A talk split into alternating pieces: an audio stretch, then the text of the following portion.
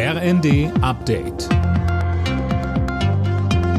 Stündlich neu. Auf den Punkt informiert. Ich bin Daniel Stuckenberg. Guten Morgen. Die Ukraine wird niemals ein Sieg für Russland. Das hat US-Präsident Biden am Abend in der polnischen Hauptstadt Warschau gesagt. Am Vormittag hatte schon der russische Präsident Putin anlässlich des bevorstehenden Jahrestags des Ukraine-Kriegs gesprochen. Alena Tribold. Vor tausenden jubelnden Menschen bekräftigte Biden die Einigkeit des Westens und der NATO.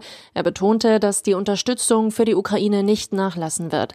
Den Vorwurf Putins, der Westen sei für die Eskalation in der Ukraine verantwortlich und wolle Russland ein für allemal erledigen, wies Biden entschieden zurück.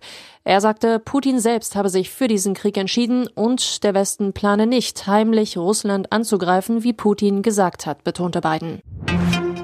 Im Tarifstreit des öffentlichen Dienstes suchen Arbeitnehmer und Arbeitgeber heute erneut nach einer Lösung. Zwei Tage sind für die zweite Verhandlungsrunde angesetzt. Sollte die kein Ergebnis bringen, hat die Gewerkschaft Verdi bereits gedroht, die Warnstreiks auszuweiten. Heute gibt es einen Vorgeschmack auf den bayerischen Landtagswahlkampf. Am politischen Aschermittwoch ziehen die Parteien wieder traditionell übereinander her.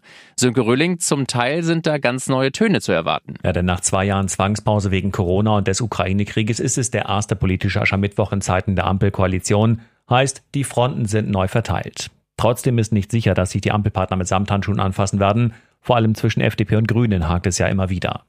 Mit Blick auf die Landtagswahl im Herbst und die Ampel in Berlin dürfte CSU-Chef Söder zum Rundumschlag gegen alle ausholen, vor allem aber gegen die Grünen. Sie werden der CSU wohl am ehesten gefährlich.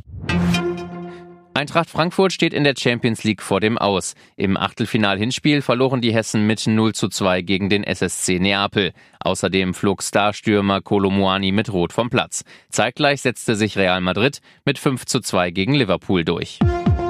Alle Nachrichten auf rnd.de